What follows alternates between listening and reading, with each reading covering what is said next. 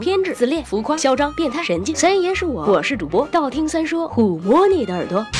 十万个为为什么？坊间有这样一种说法：男抖穷，女抖贱。所以一般当有人情不自禁的在我旁边抖腿时，我都会义不容辞的原谅他们。谁让他们是穷鬼和贱人呢？呃，人身攻击是不好的，但我确实非常讨厌这种不自觉的或者说下意识的身体抽动。那么为什么人为什么会抖腿呢？其实，在医学上有一种疾病叫不宁腿综合症，它的症状主要就是不可抑制的抖腿。但是我相信大部分人抖腿也还都是健康的，并非疾病性的。网上曾经流传出这样的说法：现代人。由于工作的关，常常久坐，容易导致气血不畅、下肢酸软等状况。而抖抖腿正好可以缓解这些状况，是一种很好的运动。擦，扯什么扯？姐连厕所都懒得去上的人，成天瘫痪在电脑前，也从来没有养成这么嘚嘚瑟瑟的毛病。所以我更愿意相信这种解释：抖腿能够缓解紧张、焦虑的情绪。在无聊、烦躁的时候，有些人也常常会不知不觉地抖起腿来，例如转笔、打响指等等。但是大家要注意，这些习惯有一个共同的特征，就是容易形成心理上的依赖。习惯。一旦养成就很很难戒除，所以与其说抖腿可以缓解焦虑，不如说如果不抖腿就会更加焦虑。另外，在社会文化中，抖腿是一种很不雅的行为，会引起旁边人的不满，甚至会有人把异性抖腿当做性暗示。有鉴于此，